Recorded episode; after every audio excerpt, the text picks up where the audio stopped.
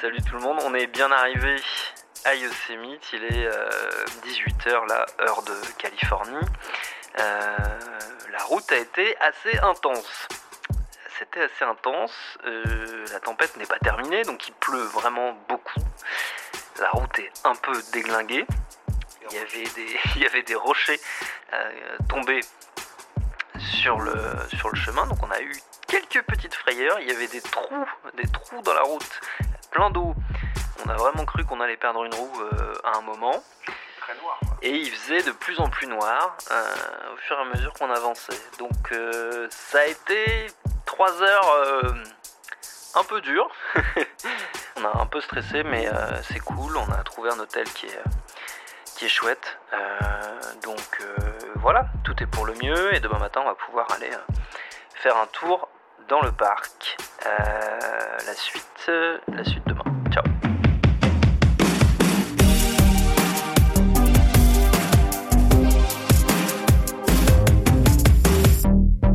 Adaptor Watt, épisode 3. Là, on voit qu'il y a de la neige qui est tombée hein, ces derniers jours, et sans doute cette nuit aussi, euh, dans le parc. Je crois qu'on aperçoit le capitaine là-bas. Et on aperçoit le capitaine, effectivement, juste derrière. Quel capitaine qui est ce, cette montagne euh, emblématique de Yosemite, euh, qui est, oui, des, un des symboles hein, de, de la Californie, puis plus généralement de l'Amérique. On peut le dire. On peut le dire, mon garçon, on peut le dire. Si on est venu jusqu'ici, ça n'est une nouvelle fois pas par hasard, mais bien parce qu'on a envie dans cet épisode de s'intéresser aux espaces naturels, à la façon dont ils subissent le changement climatique et aux solutions éventuelles pour éviter que ce dernier les fasse disparaître. Alors avant de prendre la route, on s'était arrêté pour en discuter avec Marc Rose, qui justement s'occupe de la conservation des parcs californiens et donc de Yosemite. Je m'appelle euh, Mark Rose, je suis programme manager pour une ONG de conservation des parcs nationaux, le National Park Conservation Association.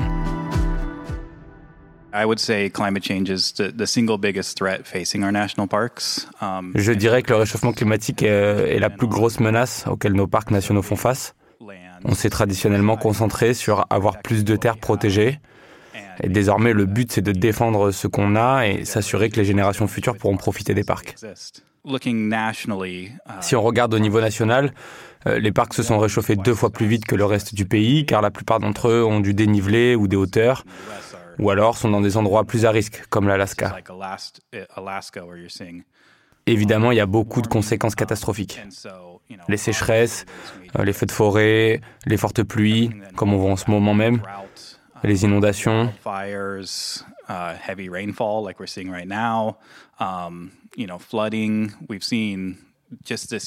Cette année, par exemple, le parc de Yellowstone a, subi de fortes inondations qui ont détruit les, routes d'accès au parc. Um, Depuis que je travaille ici, il y a eu d'importants feux chaque année dans les parcs euh, où je travaille.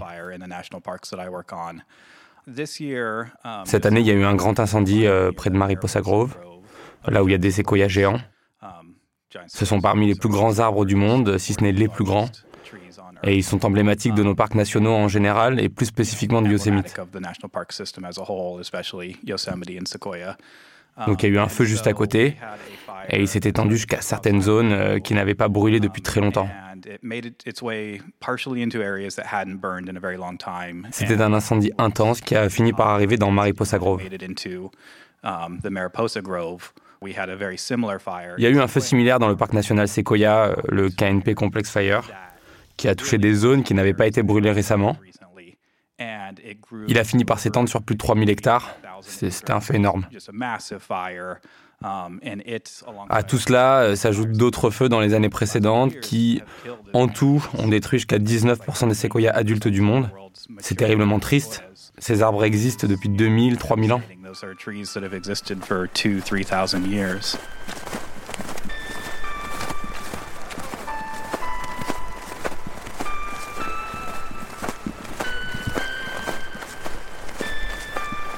Alors c'est marrant parce que donc là l'arbre il est c'est un gros arbre hein. c'est vraiment euh, le tronc est énorme mais euh, on voit qu'il a été euh, on voit qu'il a été calciné, on voit qu'il a pris vraiment les flammes, mais par contre, il y a de la mousse qui repousse dessus.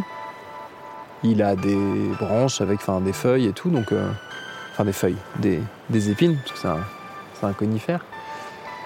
A priori, même si je suis pas spécialiste, je dirais qu'il est encore vivant.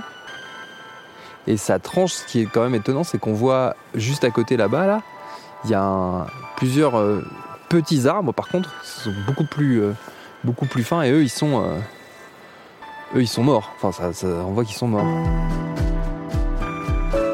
La résistance de certains arbres et la fragilité des autres, c'est un des sujets qu'on a abordé avec notre deuxième invité dans cet épisode, Laurie Wayburn. C'est la présidente de l'ONG Pacific Forest Trust qui œuvre à la conservation des forêts privées, des forêts qui connaissent exactement les mêmes problèmes que les parcs nationaux.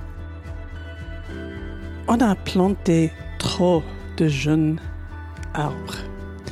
Les, les forêts sont trop remplies des arbres. Ils sont petits et sont jeunes et euh, ils n'ont pas les résistances ou résilience pour le climat, le changement de climat que c'est nécessaire. Alors, une chose, c'est de restaurer la composition des espèces, des âges et des structures.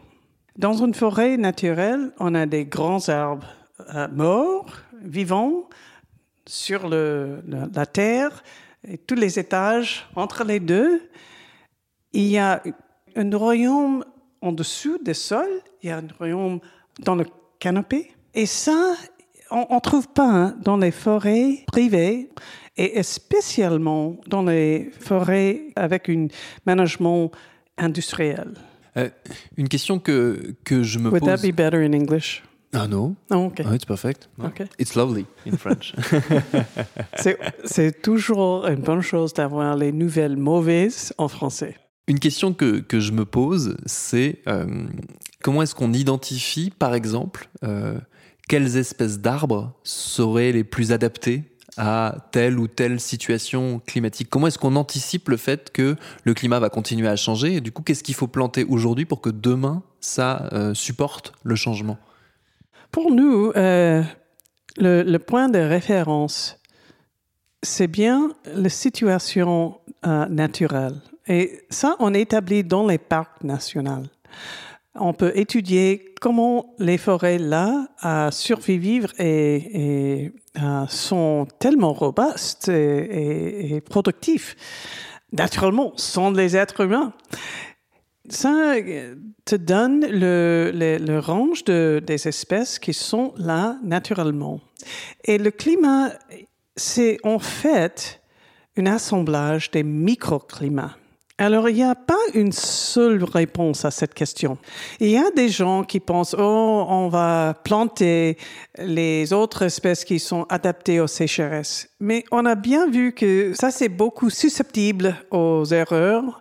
C'est une euh, approche qui dit, ce système peut euh, réguler un peu soi-même. Nous n'avons pas l'expérience des milliards des années pour savoir exactement.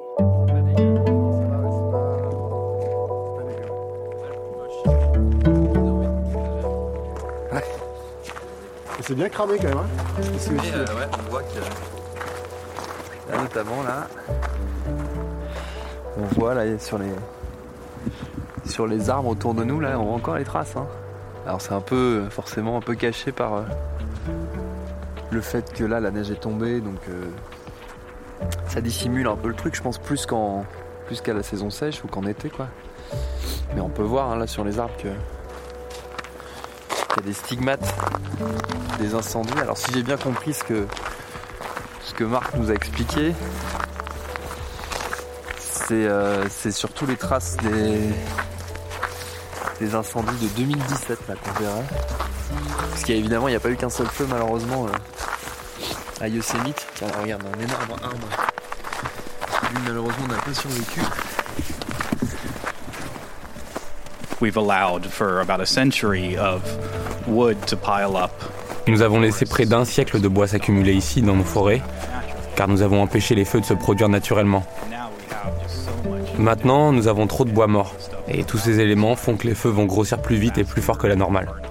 À cela, on ajoute euh, le réchauffement climatique avec des températures bien plus élevées, des longues périodes de sécheresse. Donc quand un feu commence, euh, il se répand beaucoup plus rapidement. Ces dernières années, on a vu une augmentation des appels à nettoyer nos forêts, notamment en faisant ce qu'on appelle des feux contrôlés. En fait, on va mettre le feu nous-mêmes à certaines zones pour nettoyer les forêts le plus possible.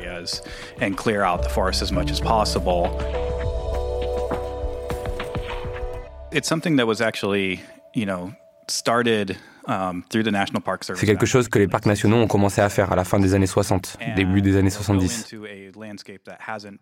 On va dans un paysage qui n'a pas brûlé depuis plusieurs années et on nettoie le plus possible les buissons, les branches, à la main ou à la tronçonneuse pour que ce soit sécurisé.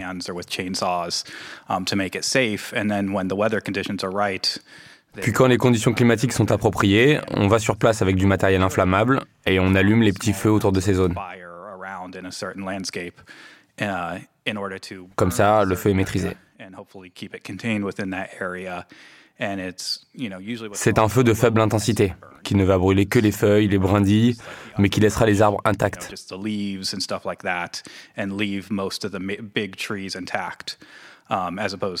Ce qui est différent de ce qu'on voit maintenant, causé par le réchauffement climatique, c'est-à-dire des feux de grande intensité qui brûlent tout sur leur passage. Il y a des zones où c'est 100% d'arbres qui sont morts.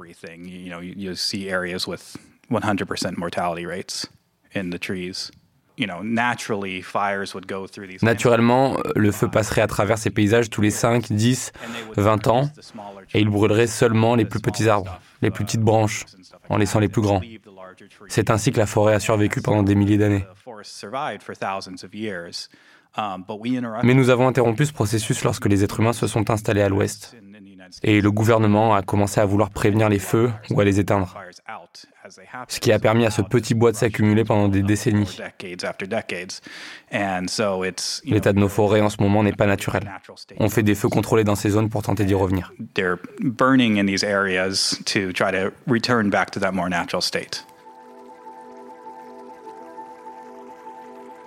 Alors on continue d'avancer dans le parc de Yosemite, c'est vraiment euh, un endroit surprenant. Là on vient d'arriver juste à côté d'un lac qui s'appelle le lac Miroir, et pour cause, il est vraiment réfléchissant comme un miroir. C'est assez, euh, sublime. Et on comprend en fait vraiment, quand on se balade ici, pourquoi les Américains sont aussi attachés euh, à ces endroits, parce que c'est vrai que c'est objectivement sublime. Donc forcément, on peut que vouloir que ces endroits restent comme ils sont, en tout cas qu'ils restent aussi beaux qu'ils sont.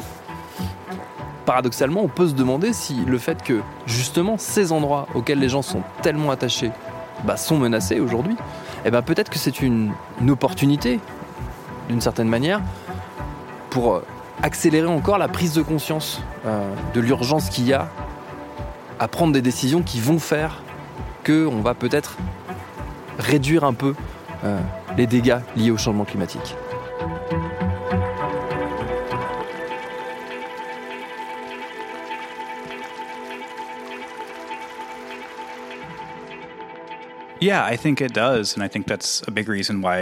Oui, c'est le cas.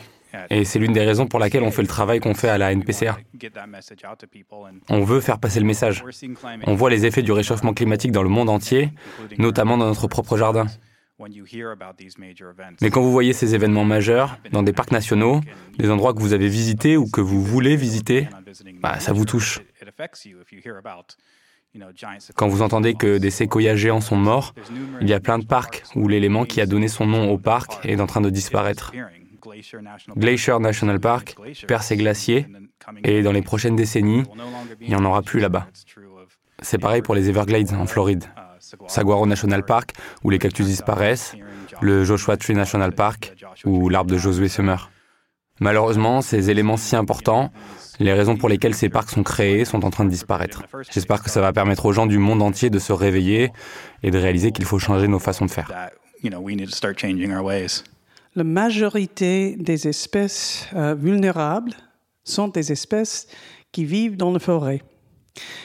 En même temps, euh, c'est le perte de forêt, c'est la deuxième euh, grande source de carbon dioxide mondialement. Et il y a une synergie alors euh, pour la préservation des forêts, pour les espèces et pour, euh, pour le climat. Les deux buts sont achevés dans la même action de préservation et de restauration. Ce qui a changé aux États-Unis, c'est que dans le passé, le seul moyen que euh, les gens ont employé en ça, c'était de, euh, d'acheter les euh, terres privées et de faire une parc séparé de tout le reste. Ce qui a changé et ce que mon, mon organisation a fait, c'est de développer un nouvel instrument légal, le Conservation Easement. On peut acheter de, de quelqu'un certains droits d'aménagement et de développement sur les forêts qui changent comment c'est aménagé. L'idée, si je, si je résume, c'est que euh, les grands parcs nationaux sont un peu une vitrine, mais sont en dehors du Oui, monde. Exactement. Et les forêts auxquelles vous vous intéressez sont intégrées, font partie euh, du pays, de la, de la vie des gens. Exactement. Et c'est une intégration euh, des, des humains et la nature. C'est pas la séparation, c'est la fondation différente que les parcs. Les parcs sont essentiels, essentiels. Mais on peut pas faire tout le monde comme un parc.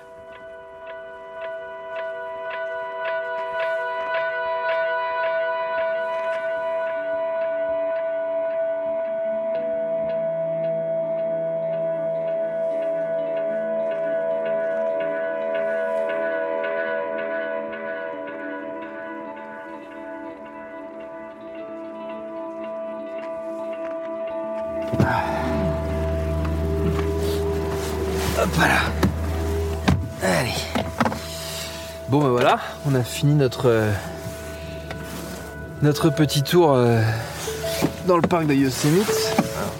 Je vais mettre ma ceinture. Ça va sonner. Hop. C'était magnifique. Mais euh, il y a une question là qui me qui me trotte un peu dans la tête en, repartant là, c'est de se demander si justement ces espaces magnifiques, ces espaces si bien préservés, ces espaces que les Américains en général et même euh, le- les touristes du monde entier adorent justement parce qu'ils leur permettent de reconnecter avec la nature. Et ben est-ce que paradoxalement ou ironiquement, j'en sais rien, le, le fait qu'ils aient été justement si bien préservés jusqu'ici, ça n'a pas laissé s'installer une espèce de, de fausse sensation de sécurité dans le sens où inconsciemment on s'est dit bah c'est bon, la nature elle risque rien, regardez les parcs nationaux comme ils sont beaux.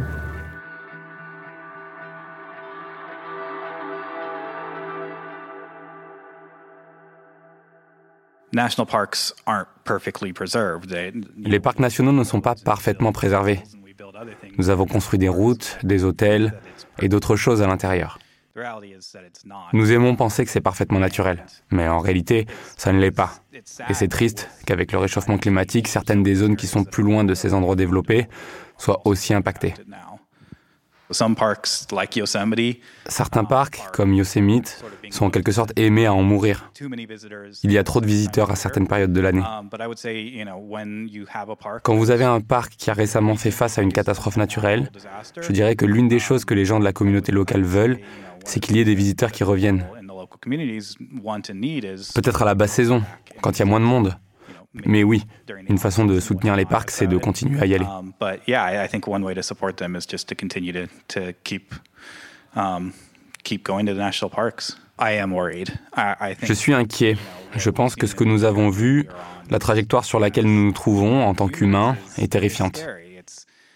Si on continue de faire ça, nous allons voir des impacts très forts sur nos parcs nationaux.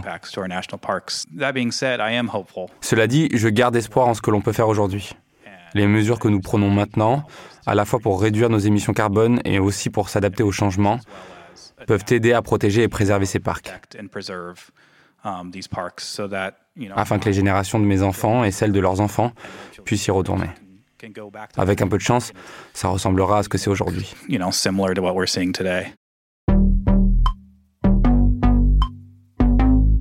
Le changement de mentalité en termes de préservation, le fait de réintégrer les espaces naturels dans la vie réelle, et pas seulement dans des parcs, certes sublimes, mais en dehors du monde.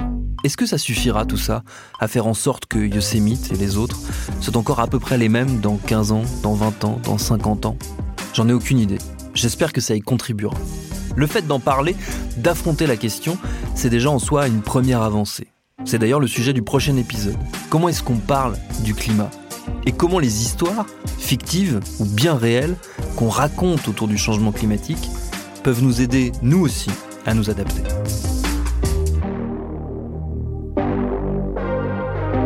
Adaptor Watt, une série documentaire en partenariat avec l'ambassade des États-Unis en France, à suivre.